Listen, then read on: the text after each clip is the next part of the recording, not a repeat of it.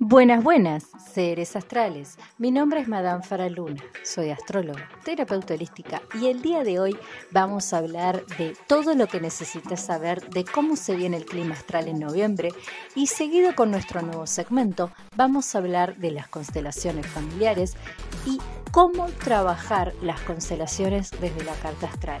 Quédate acá.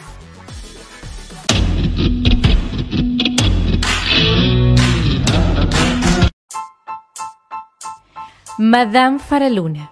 Astrología y terapias holísticas. Todo lo que querés saber del universo. El clima astral, los fenómenos celestes, las terapias holísticas y el mejor contenido. Madame Faraluna. Astrología y terapias holísticas. Lo mejor de lo mejor. Tu mejor versión te espera. Accede a todo lo que querés saber del universo. Accede a mis servicios en línea Seguime en Spotify, Madame Faraluna. En Facebook, Faraluna Faraluna. El mejor contenido, todo lo que querés saber en Madame Faraluna. Que escuches esto no es casualidad. Saludos astrales.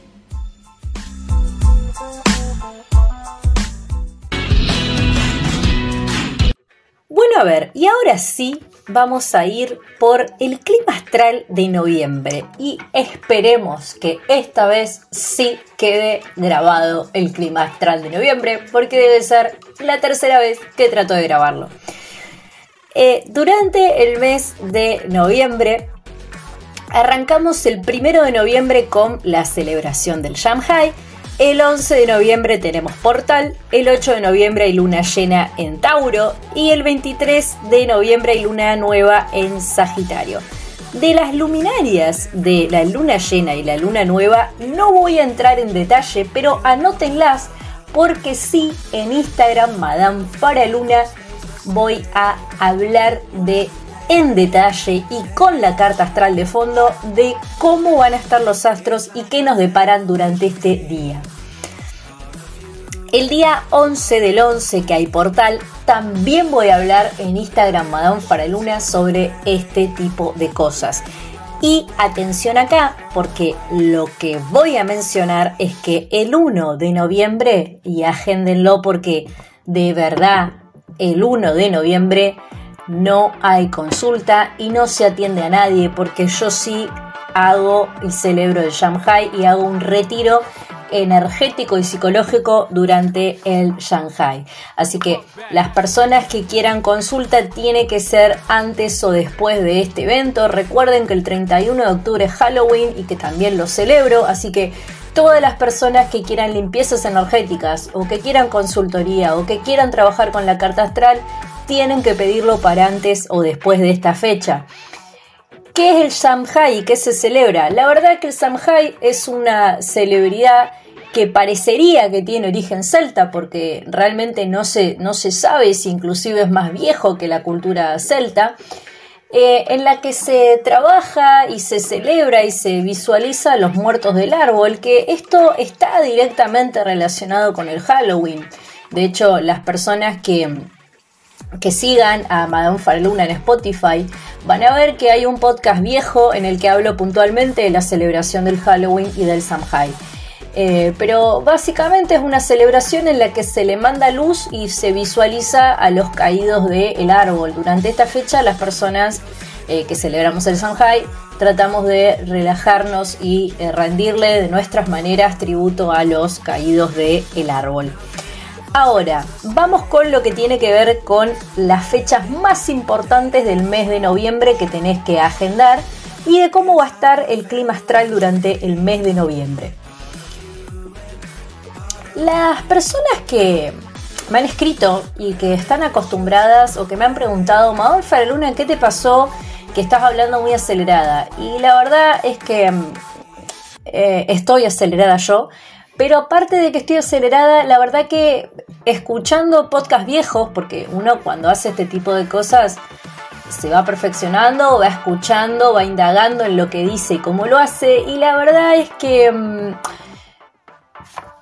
con un poquito menos de energía de mi parte, el clima astral se hace muy largo y se hace muy tedioso, así que no está bueno que una grabación que puede ser de 40 o 30 minutos se haga de una hora más, así que mm, eh, por eso tratamos un poquito de meterle un poquito de segunda eh, para que pueda ser más ameno. Bueno, ahora, el día 1 de noviembre la luna va a estar en Acuario y va a estar en conjunción con Saturno y en trígono con Marte en Géminis en retrógrado. Atención acá porque esto nos va a hablar de muchos teléfonos descompuestos y de conflictos de tinte social y tinte grupal, así que inclusive en las, calles o en las noticias no me extrañaría que haya conflictos del tipo eh, malos entendidos entre sociedades y cooperativas y grupos de gente y demás. Lo que tiene que ver con el mundo lunar eh, va a ser un muy buen día para eh, darle rienda suelta a nuestras ideas eh, esto de las personas que son más bien creativas puede ser bastante fácil, pero las personas que no somos tan eh, o, que no son tan de darle vida a sus ideas eh, tan fácilmente, la verdad que este día lo van a sentir muy fácil. El día 3 de noviembre la luna va a estar en Pisces y va a estar en conjunción con Neptuno en retrógrado y con Júpiter en retrógrado. También va a estar en trígono con, mm, con Plutón y... No, perdón, también va a estar en trígono con Venus. Va a haber un gran trígono de agua. Gran trígono. Recuerden que los trígonos se daban cuando había más de un planeta en un signo del mismo elemento. En este caso, los signos del mismo elemento vienen a ser los signos de agua. Pisces, Cáncer y Escorpio comparten un elemento que es el agua. Este trígono de agua va a ser crucial para la toma de conciencia de nuestro mundo emocional y sentimental. En lo que tiene que ver con las personas que les guste hacer limpiezas energéticas o que tengan amuletos o que tengan piedras, la verdad que este día es un buen día para limpiar los amuletos y piedras. El día 5 de noviembre la luna va a estar en Aries y puede generarnos cierta tensión, cierta incordia, eh, algunos no a todos, pero más que nada a las personas nativas con la luna en Aries. Eh, repito, la luna en Aries, no que sean de Aries, porque ustedes pueden ser de Aries y tener la luna en Capricornio y la verdad que no les va a afectar mucho que digamos esta luna. Ahora, si su luna está en Aries, sí les va a afectar. Eh, para las personas que hagan deporte de alto rendimiento o que estén metidos en el ámbito deportivo, sí el 5 es un muy buen día para hacer cosas nuevas y para gastar un plus de energía porque va a haber mucha, mucha, mucha, mucha energía a disposición en el ambiente. También nos puede llegar a hablar de ciertos conflictos y tensiones en la pareja. Las personas que, eh, perdón, el día 7 de noviembre el día 7 de noviembre la luna va a estar en Tauro y va a estar en conjunción con Urano y en cuadratura con Escorpio. Atención acá porque el problema va a estar entre lo que deseamos hacer y lo que debemos hacer. No nos olvidemos que la energía de Tauro es una energía de tierra, es una energía mundana y la energía de Escorpio es una energía de agua y es una energía del deseo. Así que el conflicto individual, el conflicto personal o las contradicciones internas van a estar entre lo que debemos hacer y lo que realmente queremos hacer. Eh, vamos a tener que aprender a encontrar un equilibrio en estas dos partes. También puede ser que algunas personas, y en especial aquellas que tengan mucho Tauro o Escorpio en la carta, tengan eh, conflictos sentimentales. No vamos a decir vinculares porque son conflictos sentimentales internos. De hecho, no me extrañaría que reciban una pésima noticia eh, este día. El día 10 de noviembre la luna va a estar en Géminis y va a estar en conjunción con Marte y en trígono con Saturno. Acá va a haber una, otra complicación más comunicativa, eh, una más para noviembre, pero yo me animaría a decir que el problema acá va a estar entre los grupos cercanos de amigos y entre primos. Problemas con parientes eh, y amigos cercanos del tipo teléfono descompuesto. El día, o el día 12 de noviembre la luna va a estar en cáncer y va a estar en trígono con Neptuno, con Júpiter, con Venus y con Mercurio. O sea, fíjense todos los planetas que están en trígono con la Luna. Los vuelvo a repetir. Júpiter, Neptuno, Venus y Mercurio. En trígono con la Luna en cáncer. La luna en cáncer nos va a venir a poner luz y foco en aquellas cosas que tenemos descuidadas de nosotros mismos, porque la consigna acá va a ser aprender a volver a cuidarnos a nosotros mismos. También puede ser que nos hable de algunos conflictos eh, familiares, porque va a estar la cuadratura con Plutón en Capricornio, así que también puede haber grandes conflictos o difurcadas familiares este día. Eh, a ver, nunca se está preparado para esas cosas, pero sepan que el clima se presta para eso. Lo que tiene que ver con lo energético, el 12 es un excelente día para hacer limpiezas del hogar y para hacer retiros espirituales. El día 15 de noviembre, por suerte, la luna va a entrar a Leo y va a estar en cuadratura con Saturno puede ser que haya una pequeña, chiquitita tensión entre lo que creemos merecer y el reconocimiento desde afuera o desde nuestro grupo social cercano. También lo podemos llegar a traducir a conflictos de egos en grupos sociales laborales. Pero ojo porque la luna en Leo también favorece positivamente a los nativos con la luna en Leo para finalmente hacerse valer. El día 16 de noviembre, la luna en Leo va a estar en trígono con Venus. ¿Y por qué? Anótalo, porque Venus va a ingresar a Sagitario. De esto no voy a hablar mucho porque van a tener que ir a Instagram Madame Faraluna, agéndenlo, 16 de noviembre, Venus entra a Sagitario. Voy a hablar en detalle de este cambio energético porque vamos a pasar de una energía de tierra a una energía de fuego. No voy a hablar de absolutamente todo, pero sí quiero que sepan y lo agenden que el 16 Venus ingresa a Sagitario.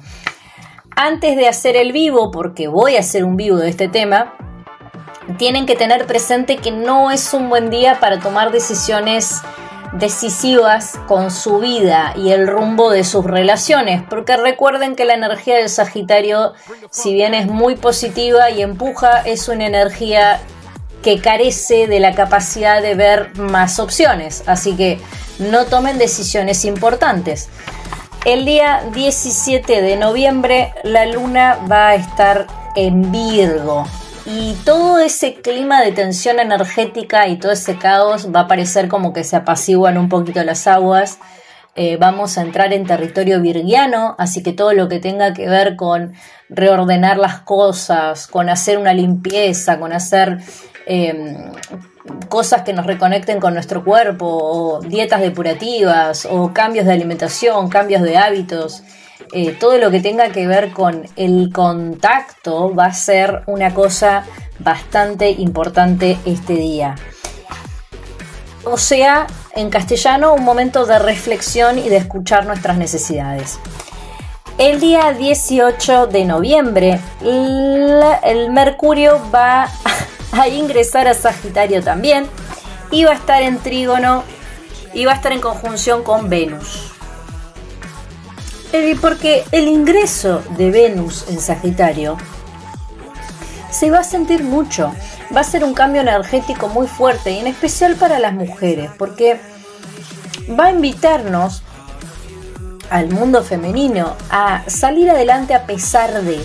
Y esto parece fácil o parece una cosa sencilla, pero la verdad es que dentro del mundo femenino todas las acciones o la mayoría, gran parte de las, de las acciones tienden del hilo de la seguridad, de querer confirmar algo antes de.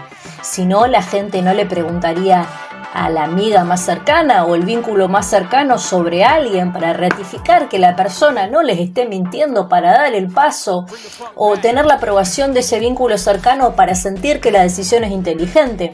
La verdad que personalmente yo no funciono así, pero eh, muchas eh, de las personas, y esto no sé si es un tema netamente femenino, siempre tuve la duda de si realmente este es un tema de modus operandi existente en nuestra biología o si realmente es una especie de construcción social de cómo son las relaciones entre pares. Pero como no me dedico a ese estudio eh, y la duda me va a quedar hasta que alguien me lo compruebe, Simplemente puedo decir que va a ser para que aprendamos a tener certezas en las decisiones que tomamos y salir adelante a pesar de la falta de información, porque también va a ser un momento en el que las personas que estén atravesando rupturas de pareja o malos momentos tengan que salir adelante igual. De este tipo de cosas igual voy a hablar en un vivo, eh, así que agendalo, el 16 de noviembre va, va, a haber un cambio de Venus a Sagitario y voy a hablar en profundidad de esto en Instagram Madame Faraluna. El 17 de noviembre la luna se posa en Virgo y nos va a invitar a todos a reconectar con nuestras necesidades físicas y a reconectar con todo lo que tiene que ver con nuestros ciclos personales. No nos olvidemos que la Tierra tiene que ver con las cuestiones, las estaciones, tiene que ver con los ciclos. La Tierra es lo terrenal, los pies sobre la Tierra. Todo en, la, en el mundo terrestre es cíclico. Es de día, después es de noche todo es cíclico. Entonces, lo que nos va a invitar es a conectar con nuestro propio biociclo y nuestras propias necesidades. También nos va a invitar a prestarle atención a aquellas partes de nosotros que estaban descuidadas. Es un muy buen momento para iniciar dietas depurativas y para comenzar nuevos hábitos. El día 18 de noviembre Mercurio ingresa a Sagitario y va a estar en conjunción con Venus. Acá sí se arma la revolución porque recuerden que por donde pasa Sagitario las cosas se dan vuelta. Así que el 18 va a ser un día bastante poco común, un día en que se rompen varias estructuras. Esto no quiere decir que se autolimiten ni se condicionen, sino que es muy probable que haya cosas fuera de la norma que les pasen el día 18. Además, también el ingreso de Mercurio en Sagitario nos va a invitar aprender a comunicarnos de otra manera, de una manera más fresca, más espontánea y también es un momento para aprender a ser un poco más abiertos y honestos. Las relaciones pasan por otro lado y hay cierta cercanía y honestidad entre las relaciones cercanas. El día 20 de noviembre la luna ingresa a Libra y es un excelente momento para todo lo que tenga que ver con resolución de conflictos entre pares, pero también es un momento clave en las relaciones de pareja. Anótenlo porque el día 20 van a pasar cosas claves relacionadas con el compromiso. De hecho, los conflictos entre parejas van a estar relacionados con la demanda de falta de compromiso de alguna de las partes. Va a ser un momento de aprender a comprometerse con el otro desde otro lado, a, ceder en algo, a comprometerse realmente con la otra persona. El día 22 de noviembre la luna va a estar en Escorpio y va a estar en trígono con Neptuno y con Júpiter. Gran trígono de agua, anotalo, 22 de noviembre. Y este día mm, me animaría a decirles que es un muy buen día para mm, hacer limpiezas energéticas profundas. Pero también les diría que es un muy buen día para indagar un poquito en ustedes mismos, un poquito más en profundo, como esa idea que se haya estado gestando durante la luna en Virgo va a ser un momento de llegar hilar un poquito más fino, llenar un poquito más al fondo. Eh, de hecho, les recomiendo las personas que estén interesadas en las sanaciones de linajes maternos o paternos, es un buen día para hacer este tipo de terapias. Eh, también les recomiendo no engancharse con ningún pensamiento el 22 porque es muy común que tengan pensamientos trágicos este día, así que no se enganchen con nada de lo que estén pensando porque es su herida hablando, no la realidad. El día 24 de noviembre la luna está en Sagitario y va a estar en conjunción con Mercurio y con Venus, así que va a ser un día muy sentido y muy dinámico, mucha energía para gastar y para utilizar. El día 25 de noviembre, y esto sí anótenlo, Júpiter deja de retrogradar. Al fin, al fin, el planeta de la fortuna y la expansión y la sabiduría deja de retrogradar. Al final vemos la luz. Al final se termina. Y es muy probable que también haya grandes caídas de estafas y de falsos profetas. Y de todo corazón y esto arriesgándome a poder tener cualquier tipo de problema por lo que voy a decir, ojalá y de todo corazón que una de esas estafas que se caiga sea Herbalife y el telar de la abundancia, que son dos grandes estafas que están dando vuelta por todos lados. El día 26 de noviembre, el día 26 de noviembre, la luna va a ingresar a Capricornio y va a estar en conjunción con Plutón. Así que ojo porque acá puede haber ciertas crisis financieras, mucho reajuste, reestructuración en el hogar. Eh, también es un muy buen día para invertir dinero en el hogar y en las necesidades de la casa. El día 28 de noviembre y estamos llegando a fin de mes. El día 28 de noviembre la luna va a estar en Acuario, va a estar en conjunción con Saturno, va a estar en trígono con Marte. Atención acá porque Marte sigue en retrogrado en Géminis. Otro gran día de muchos conflictos, de muchos malos entendidos, problemas con internet, todo tipo. Eh, traten de no, no andar diciendo muchas cosas este día porque ojo porque las noticias realmente que van a volar este día y no me extrañaría que aquello que no quieren que se entere alguien se entere porque los signos de aire, los signos acuario, los signos Libra y los signos de Géminis y esto aplica a todas las personas que tengan mucha de esta energía en su carta no saben quedarse callados. Y esto no solo quiere decir que no sepan quedarse callados, sino que quiere decir que no saben guardarse nada para ellos mismos. Así que si tienen un secreto, nunca, jamás se lo digan a personas de este signo, porque es muy probable que sean los que esparzan este secreto, a menos de que quieran que el secreto sea esparcido. Eh, lo cual quiere decir que nada de las cosas que estaban debajo de la alfombra o que eran cosas eh, que no querían que se sepan. De hecho, muchas verdades van a ser salidas y sacadas debajo de la alfombra el día 28. Y lo que tiene que ver con tratados internacionales o lo que tiene que ver con grandes negocios, eh, este día mm, también una gran exposición a cosas que no se tenían que saber. El día 30 de noviembre, y se nos termina el mes, la luna entra en Pisces. Y acá, agendalo, porque mm, la luna en Pisces nos va a venir a invitar a dejar de preocuparnos por todo. La luna en Pisces nos va a invitar a conectar con nosotros mismos y nos va a invitar a conectar con todo lo demás, porque Recuerden que Pisces es el signo por excelencia de la conexión con el todo, por eso en la rueda evolutiva zodiacal es el último estadio, es el todo como una sola unidad, como una sola cosa.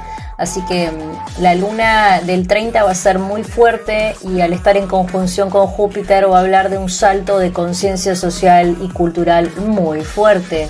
Y va a hablar de un momento de apertura de canales de conciencia y energéticos muy, muy, muy, muy fuertes. Que esto un poquito ya se venía gestando eh, el mes pasado y en especial el día 28 de octubre, que fue el día en el que Júpiter ingresó a Pisces. Lo que sucede es que el día del ingreso de Júpiter a Pisces, todavía Júpiter estaba en retrógrado, así que esta energía estaba un poco bloqueada, pero con el paso de la luna en este signo va a ser como una sensación muy fuerte de apertura. No van a necesitar no van a necesitar que yo les diga nada porque si no se acuerdan de esto lo van a sentir. De hecho, las cargas se caen, las mochilas se caen, se liberan energéticamente. Va a ser como una magia muy fuerte este día. Y las personas que quieran eh, hacer eh, meditaciones guiadas o que quieran abrir nuevos canales o que quieran abrir el tercer ojo, la verdad que este día es excelente para hacerlo. También es un muy buen día para mandar energía positiva, para cargar amuletos y todo lo que tenga que ver con cuestiones energéticas benéficas. Como siempre digo, no les recomiendo, a menos de que sean personas experimentadas, no les recomiendo hacer esto solos, les recomiendo siempre estar asesorados. Si quieren asesoramiento y quieren saber cómo abrir el tercer ojo o quieren meditaciones guiadas y asesoradas, pueden contactarme a madamfareluna.gmail.com.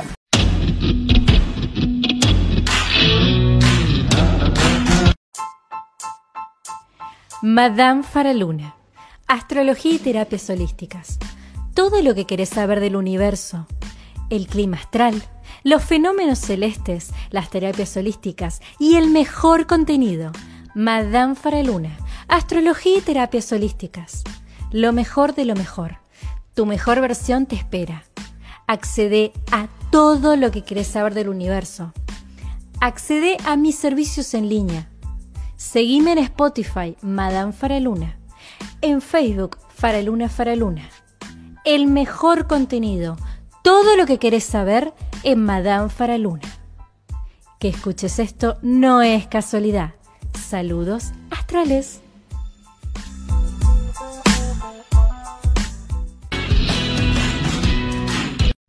Ahora sí, vamos a la segunda parte de esta nueva modalidad de hablar del clima astral y un segmentito hablando de algún otro tema que les interese saber.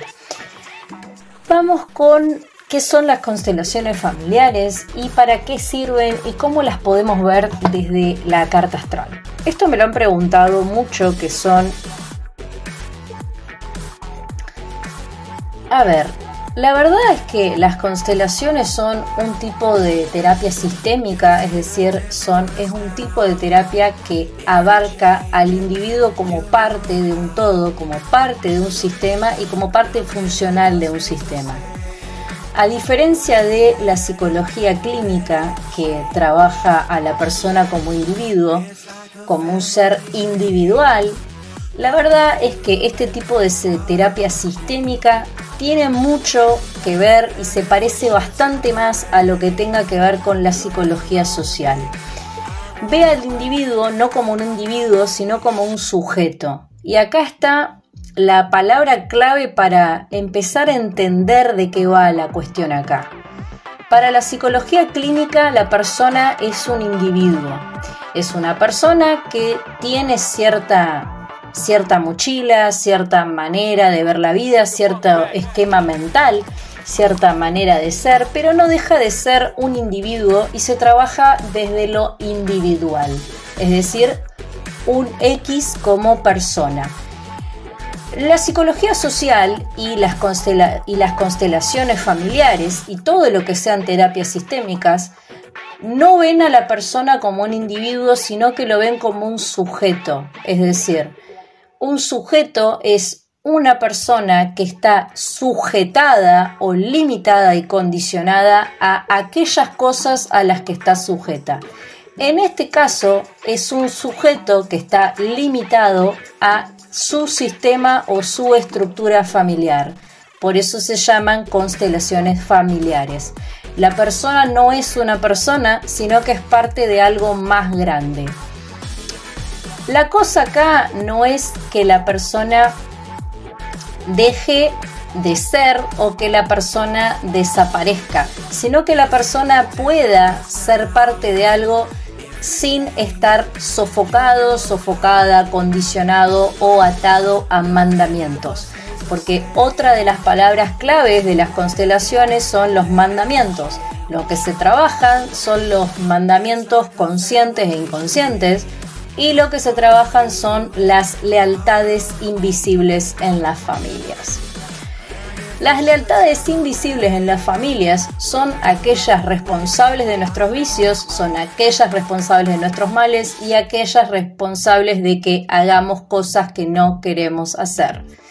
Acá me pueden estar diciendo del otro lado, no, la verdad Madame Faraluna es que yo hago absolutamente lo que se me canta todo el día. Y yo te voy a decir que no, porque es muy probable que ese hacer lo que se te canta también tenga que ver con un mandato familiar o una manera de ser.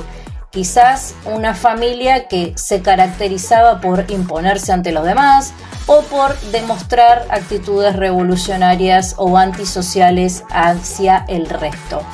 Una persona que hace lo que se le canta también está respondiendo a un mandato familiar, ya sea por repetición o por oposición.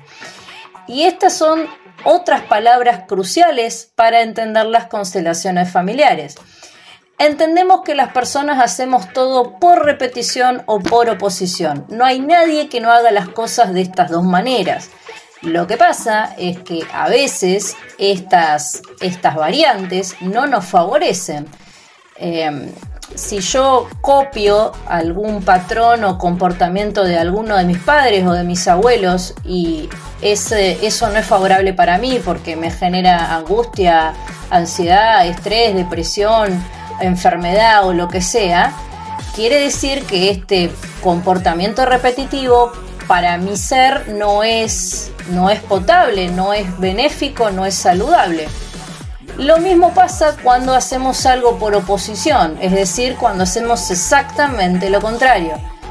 Cuando hacemos exactamente lo contrario, si esto es benéfico para nosotros, buenísimo, pero si no lo es, tampoco está bueno. Entonces, acá las constelaciones no dicen que somos seres 100% originales, extraterrestres, extraordinarios, que venimos a, brillar y a que nos adoren, pero sí dice que ya sea que decidamos hacer las cosas por repetición o por oposición, tienen que ser genuinas decisiones nuestras y que tienen que ser cosas que nos hagan bien. Si hacer exactamente lo mismo te hace bien, fantástico, pero si no te hace bien, es necesario que cambies de lugar, que cambies de rol y que te pongas en el lado de la oposición. Y así a viceversa. Si una persona por oposición hace exactamente lo contrario a lo que hacen sus padres o abuelos y le hace bien, manitas arriba. Pero si te hace mal, es necesario que te cambies de lugar y que cambies el orden. Por ejemplo, vamos a ver un ejemplo bien gráfico de qué sería hacer las cosas por repetición o por oposición. Supongamos una familia donde la, hay muchas mujeres, ¿no? Supongamos una familia, no sé, argentina, eh, donde hay muchas mujeres en el árbol familiar materno o paterno, el que se les cante. Una familia donde todas las mujeres del árbol, o la gran mayoría de las mujeres del árbol, supongamos que son todas madres solteras. Si en mi familia todas son madres solteras, la nueva integrante, el nuevo nacido, la nueva persona perteneciente al árbol va a tener dos opciones. O se acopla al mandamiento del árbol en el que todas las mujeres tienen que ser solteras y se autoboicotea sola y elige malas, malas parejas a propósito, o hace todo lo contrario por oposición y es quizás la única de la familia que tiene una pareja estable o que se casa. Eso es un ejemplo gráfico de actuar por oposición o por repetición. El problema con estos comportamientos es que nunca son conscientes y siempre se hace lo que se espera que hagamos para vincularnos o sentirnos parte de algo. Esta es otra palabra clave importante. Ser parte de, ser parte del árbol, activo pasivamente, es otra palabra clave para entender las constelaciones. No queremos que las personas dejen de ser, sino queremos que las personas se visualicen y ocupen el lugar que les corresponde. Para entender esta terapia sistémica es muy importante entender que todos ocupamos un rol y un lugar y que no ocupar el rol conscientemente o a elección es lo que causa los males vinculares. Por ejemplo, supongamos que Juan Carlos, vamos a inventar, y me encanta el nombre Juan Carlos para los ejemplos inventados, pero supongamos que Juan Carlos es eh, el hijo menor en una familia de cuatro hermanos, ¿no? Supongamos. Ahora, Juan Carlos es el hijo menor de una familia de cuatro hermanos, pero Juan Carlos es el responsable y el ejemplo a seguir de la familia. A los ojos de su madre, Juan Carlos es el ideal porque quizás representa todo lo que la madre quería que sean el resto de sus hijos y quizás representa todo lo que está bien y todos los valores de la familia. Ahora pasan los años y Juan Carlos empieza a tener problemas diferentes o se empieza a enfermar o empieza a estar desconforme con su vida el entorno puede no entender lo que le pasa a Juan Carlos o puede percibir no saber lo que le está pasando a Juan Carlos. El problema de Juan Carlos es primero que es hijo menor del vamos. El hijo menor nunca, jamás tiene que ocupar el lugar del hijo mayor. El hijo mayor es el, el responsable de ocupar el lugar del responsable, no es el lugar del hijo menor. El hijo menor desde el orden, porque atención acá que otra cosa muy importante es el principio de orden y jerarquías. Los hijos mayores son los responsables, los hijos del medio son los comunicadores y los hijos más chicos son los mimados de la familia. En una casa donde Juan Carlos es el hijo menor y es el responsable, ya hay algo que no está bien jerárquicamente en el orden del árbol hay algo que no está funcionando bien. Y por otro lado, es muy probable que Juan Carlos no esté haciendo lo que quiere hacer y simplemente esté respondiendo a los deseos inconscientes de su madre. Entonces, conforme pasa el tiempo, si Juan Carlos no empieza a tomar decisiones activas de su vida, es muy probable que las cosas le empiecen a cansar, se empiece a agobiar, se empiece a enfermar y no entienda qué es lo que le está pasando, porque desde su visión hace todo bien o hace lo que tiene que hacer. El problema es que uno tiene que hacer lo que quiere hacer y un equilibrio entre el querer y el deber. No tiene que ser hacer exactamente lo que quieren que hagas. Ese es el problema principal de Juan Carlos. En este caso, lo que se puede hacer desde la terapia sistémica y lo que se puede hacer desde la constelación es colaborar para que Juan Carlos ocupe su lugar en la familia como hermano menor. Y esto implicaría que cambien muchas actitudes, que cambien maneras de ser, que cambien maneras de expresarse. Y la verdad que esto es algo que nadie te dice o no te dice la mayoría, y es que el cambio de actitud no es gratis, porque el cambio de actitud viene con conflictos viculares, viene con eh, relaciones que se deterioran, viene con pérdidas en el círculo cercano, o sea, no es gratis y de hecho la realización personal y el bienestar no es gratis, pero al final es totalmente satisfactorio. De nada sirve hacerse un montón de vínculos y relaciones de personas que no nos llenan o que no nos colaboran. Eh, en este caso, lo que se trabaja es que Juan Carlos, por dar un nombre inventado, ocupe su lugar de hermano menor y reordene el árbol. Por eso son constelaciones familiares, porque lo que se pretende es que las cosas tengan un orden. De la misma manera que también se colabora con la visualización de hijos no reconocidos o de abortos en la familia, porque Todas las cosas de las que no se hablen condicionan energéticamente a las familias. Ni hablar la cantidad de enfermedades no solo energéticas, sino mentales por no decir lo que está pasando o por esconder el problema. Eh, las constelaciones lo que pretenden, y esto fue un sistema creado por el alemán Bergelinger, que fue un pedagogo de la época y aparte sacerdote, lo que este señor encontró fue que muchos de los conflictos vinculares que tienen las personas tenían su origen en el desorden jerárquico en las familias, en el no ocupar el lugar que quieren ocupar y por supuesto en no hacer lo que queremos hacer. Bert Hellinger descubrió, y este señor trabajó con muchos grupos de gente. O sea, antes de patentar el sistema, antes de crearlo, antes de darle vida, él trabajó experimentalmente con muchas familias. Eh, recuerden que este señor, aparte de pedagogo, era sacerdote, así que se imaginarán que se ha encontrado con de todo, con todo tipo de, de familias. Y este señor se dio cuenta que los niños, y esto era más evidente en los niños, podían sanar y cambiar de actitud con el simple hecho de ocupar el lugar que les correspondía. Este señor también vio activamente que los problemas de pareja y los problemas entre madres, padres e hijos radicaba en que siempre había algo que alguna de las dos personas dejaba de hacer para que el otro sea. Este dejar de hacer para que el otro sea es muy común en todas las relaciones y tiene que ver con el juego del ceder. Pero el problema está cuando uno en vez de ceder una vez y que el otro ceda a la otra y un día cedes vos y un día cedo yo, que es lo normal y no lo normal, sería lo saludable, perdón.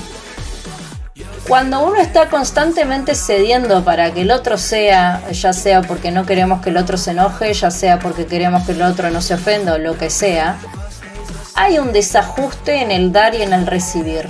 Hay un desequilibrio eh, si vos estás todo el tiempo cediendo para que el otro sea, dejas de ser. Cuando uno deja de ser, empiezan todos los problemas. Lo que este señor vio es que el problema de las parejas nunca es un problema de pareja. Esto también se ve en las consultas cuando alguien va y dice, no sé, que se quiere separar y no puede, o que no se banca a su mujer, o que no se banca a su marido. La verdad es que los problemas de pareja nunca son problemas de pareja. Son problemas de uno no resueltos, o son problemas de uno no trabajado con los padres. Porque acá vamos a citar otra cosa importante. Eh, que me han preguntado. Acá vamos a citar los trabajos eh, lo que decía Freud de los padres y del psicoanálisis.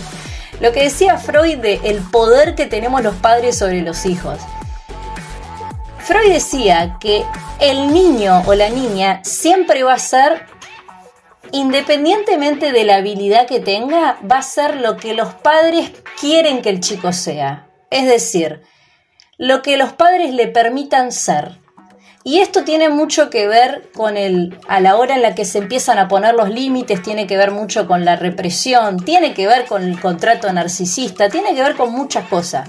Pero puntualmente, Freud dice que los niños, y niños genéricamente, o sea, niñas, niños, los niños que no hayan elaborado correctamente la etapa de Edipo y la etapa de contrato narcisista con los padres, van a caer en relaciones con hombres o con mujeres, porque va a tener que ver con que te guste qué sé yo, van a caer con relaciones que les recuerden conflictos no resueltos con los padres.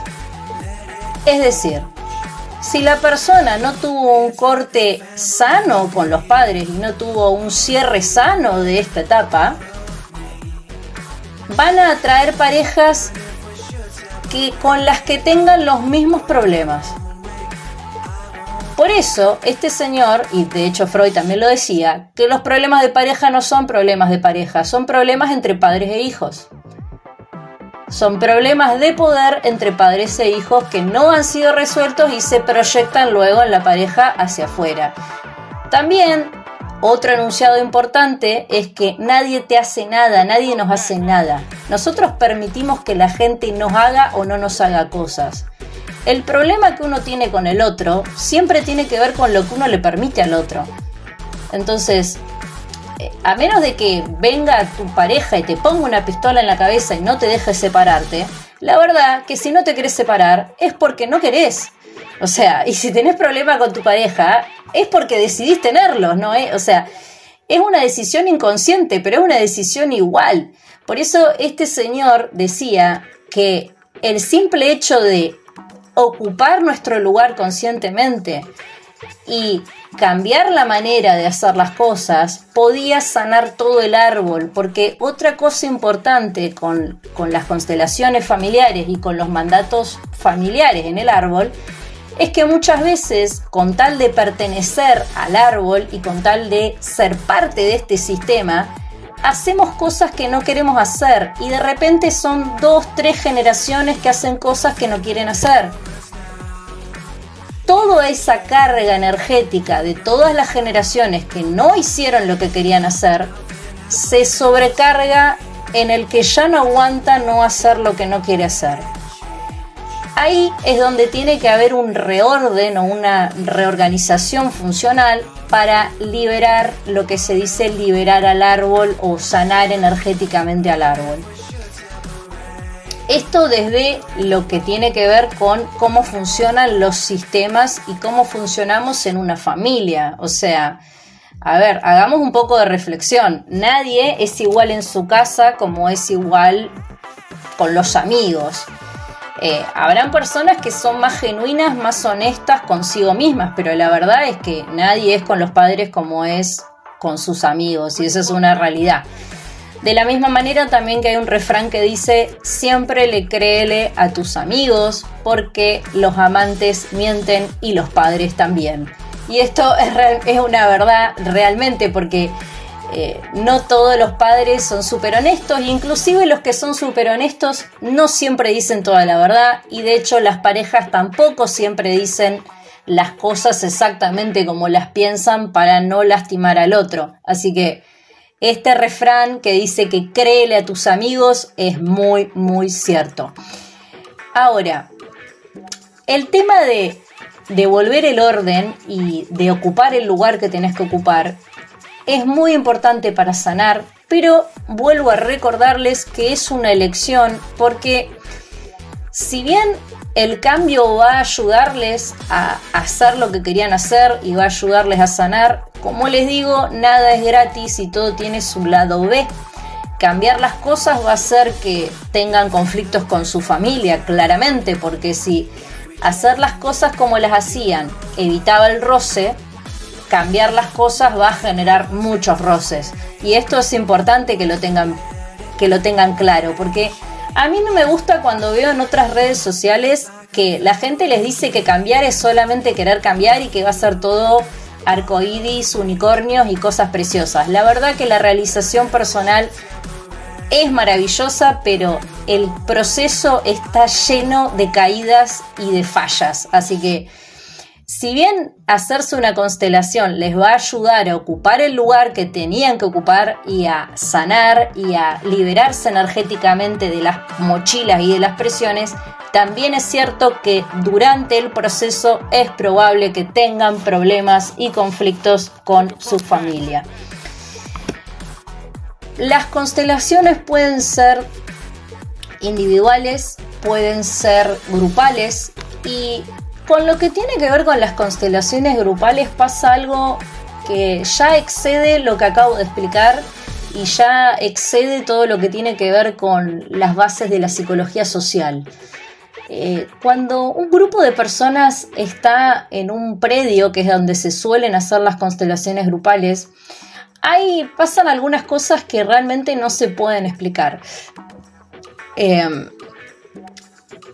hay como una especie de magia o, unión cósmica, ¿no? No sabría cómo llamarlo, porque hay una cosa que no tiene explicación, que es que las personas que están ahí, ya sea que sean las protagonistas o no del encuentro, le movilizan y le pasan cosas. Porque todas las personas que están ahí, en cierto punto representan a alguien en la familia de las personas que están ahí. Y cuando a una persona le están haciendo el ejercicio, le están constelando, pasan cosas muy fuertes, las personas tienen recuerdos de la niñez o ven cosas que no habían visto, o tienen flashbacks, o ve, algunos han dicho que hasta han visto familiares que ya están muertos, así que la verdad que eh, lo que pasa ahí adentro hay una parte que es la que no tiene explicación o que no la puedo teorizar, que es que se mueve mucho internamente lo que tiene que ver con lo emocional y lo sensorial ahí adentro.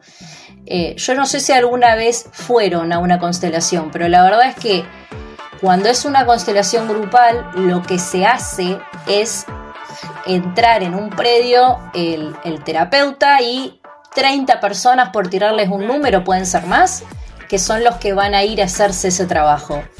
De esas 30 personas, se agarra a una o dos personas para hacer el ejercicio. El resto simplemente observa activamente. Es decir, el resto no se le pregunta nada. El resto está de panelista, si quieren, no, ni siquiera de panelista, están observando. O sea, el ejercicio lo están haciendo con un Juan Carlos y con una María Mercedes, por darles un ejemplo, pero hay por lo menos 25 o 27 personas más que están sentadas y que no están siendo consteladas. Estas personas que están sentadas empiezan como a mimetizarse con lo que les está pasando a los otros dos y les empiezan a pasar cosas muy extrañas. Ahí es donde yo les digo que esa es la parte que no la puedo explicar desde la teoría porque es una cosa muy extraña lo que pasa ahí adentro. Eh, en las constelaciones individuales, que es cuando una persona va a que alguien le trabaje su energía del árbol, las cosas se dan diferente porque es una constelación individual. Aún así, también pasa algo muy fuerte, que es que se conecta con esas personas del árbol de las que se está hablando. De hecho, durante una constelación las personas pueden experimentar contacto con su memoria muscular. No sé si ustedes alguna vez escucharon lo que tiene que ver con la memoria muscular, pero la memoria muscular es una memoria muy particular dentro del cerebro, es una memoria que se le llama también transgeneracional, porque es la memoria compartida en el ADN, es decir, las experiencias guardadas emocionalmente en el ADN de tu mamá, de tu abuela, de tu bisabuelo, o sea, es todo lo que se comparte en el ADN todos los miedos inconscientes, todos los rechazos, los gustos, todo lo que se comparte en el ADN, todo lo que se comparte en el árbol, se, se ve en la memoria muscular. Durante una constelación individual, muchas personas en consulta me han dicho que han tenido acceso a recuerdos de sus abuelas, por darles un ejemplo. Y ahí es donde yo les digo que es muy fuerte y que se trabaja todo el árbol, porque ustedes imagínense que va una persona y me dice, no sé, Madame Faraluna, me quiero hacer una constelación. Bueno, fantástico. Viene María Mercedes. Yo no conozco a la familia de María Mercedes. No tengo ni idea quién es su abuela, no tengo ni idea quién es su tía, no tengo ni idea quién es su padre, quién es su madre. No tengo manera de saber cómo es la familia de María Mercedes. Ahora, en una constelación, María Mercedes accede a memoria muscular y a recuerdos de su abuela. Esa es la fuerza o la magia que se da, si quieren, en una constelación y por eso decimos que es liberador. Porque ese acceso a la información de María Mercedes no solo la libera a ella, libera todo su árbol. Imagínense una mujer que le tiene miedo a la oscuridad, pero que no recuerda que en su infancia le haya pasado nada importante por lo que tenga miedo a la, oscuridad. Bueno, cuando una persona le tiene miedo a la oscuridad hay dos posibilidades. O le pasó algo en la niñez y desarrolló miedo a la oscuridad, o le pasó algo a su madre o a su abuela estando embarazada que le tiene miedo a la oscuridad. Eso es lo que alberga el inconsciente. El inconsciente alberga todas las emociones y experiencias positivas y negativas. Puede ser que María Mercedes le tenga miedo de la oscuridad porque a la abuela le pasó algo oscuras. O sea, si María Mercedes soluciona su problema de miedo a la oscuridad, también lo solucionan sus hijos. Y si María Mercedes no lo soluciona, el problema también lo tienen los hijos porque el miedo inconsciente de la oscuridad también está transmitido en el ADN y también está transmitido de padres a hijos. Por eso decimos que todo este tipo de cosas puede liberar el árbol. Ahora, me han preguntado otra cosa que es em, cómo se puede hacer una constelación desde la carta astral. La verdad que desde la carta astral se puede trabajar la ubicación del planeta Júpiter, la ubicación del planeta Plutón y la ubicación de la energía en la casa 4 y en la casa 5. Porque son los responsables o los sectores que tienen que ver con la vida privada y que tienen que ver con qué hacemos nosotros para ser nosotros mismos. No nos olvidemos que tanto la casa 4 como la casa 5 son territorios de los grandes alfas del zodíaco. Cáncer es el alfa por excelencia femenino porque es la energía lunar. Leo es la energía masculina alfa por excelencia porque está relacionado con el sol. Leo es la constelación del Sol y Cáncer es la constelación de la Luna. Así que tanto Cáncer como Leo son los signos alfas del zodíaco. Estas dos energías representan cosas muy diferentes y muy puntuales a la hora de trabajar una constelación desde la carta. La energía de cáncer es la energía de la familia y es la energía femenina de la entrega. La energía de Leo es la energía heroica, es la energía del salvador positivo, del, que lleva la espada y la capa, el príncipe, digamos, si se quiere, pero también es el territorio de lo externo, es el territorio de los hijos y de las habilidades personales. Por eso, si queremos hacer una constelación desde la carta astral, yo arrancaría a trabajar por cómo están las energías en la casa 4 y en la casa 5. Y lo que tenga que ver con los planetas transgeneracionales, lo que tenga que ver con Júpiter y con Plutón. ¿Por qué solamente Júpiter y Plutón? Porque de los transpersonales, Júpiter es el planeta con la energía encargada de todo lo que tiene que ver con los procesos colectivos sociales, la toma o no de conciencia, es decir, todo lo que tiene que ver con los patrones. Y la energía de Plutón es la energía que tiene que ver con la transformación, es territorio de Escorpio, tiene que ver con las transformaciones emocionales muy profundas. Así que si lo que quieren trabajar es más o menos ver cuál es el patrón energético, y acá ya estamos hablando de maneras de operar energéticas, si quieren ver cómo podrían encarar una constelación o a dónde está el conflicto de la familia, el conflicto energético no resuelto, yo arrancaría por ver a dónde está Júpiter y a dónde está Plutón en la carta astral, para ver cuál es esa energía no trabajada, cuál es esa energía dura que está dando vueltas. Yo arrancaría por ahí, eh, por supuesto que esto se los tiene que hacer alguien que sepa. Eh, no es que ustedes van a agarrar su carta astral, van a decir, oh, tengo Júpiter en Acuario, listo. El problema de mi familia es la falta de pensamiento. No. Tienen que ir siempre a alguien que sepa hacer esto. Las personas que quieran trabajar su carta astral desde una constelación o que quieran resolver problemas transgeneracionales desde la carta astral, pueden contactarse conmigo a madamfaraluna.gmail.com. Em, creo que estoy dejando de lado algunos detallitos eh, que me parece que son más para, para cuando ya procesen un poquito más esta información, pero lo que se tienen que llevar es básicamente que desde la carta astral no hay absolutamente nada que no se pueda hacer, eh, y más de la mano de un profesional, pero lo que tenga que ver con las constelaciones es un tipo de terapia sistémica que tiene sus bases en la psicología social y que se ocupa de reordenar el lugar jerárquico de las personas. Con esas dos cositas ya más o menos se pueden ir con una idea para ver si les sirve, si es lo que ustedes quieren, porque también me ha pasado que hay gente que quiere hacerse una constelación porque se la hizo su amiga o porque le dijeron que está re bueno y la verdad es que no todas las terapias son para todo el mundo. Hay personas que le funcionan las constelaciones, hay personas que no, hay personas que le funcionan las biodecodificaciones y otras que no, hay personas que le funcionan el psicólogo y otras que no. Entonces, hay una terapia para cada uno. Puntualmente las constelaciones es para trabajar el orden y la funcionalidad del árbol familiar. Si se tiene que trabajar eso o quieren corregir eso, la constelación es para ustedes. Si no, no.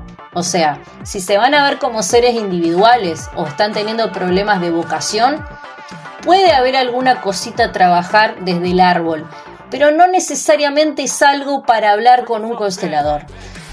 Eh, hasta acá el podcast de hoy, espero que les haya gustado. Si les gustó, dale like y compartilo y seguime en mis redes sociales porque el mejor contenido de astrología y holismo lo encontrás en Madame Faraluna. Que escuches y veas esto no es casualidad.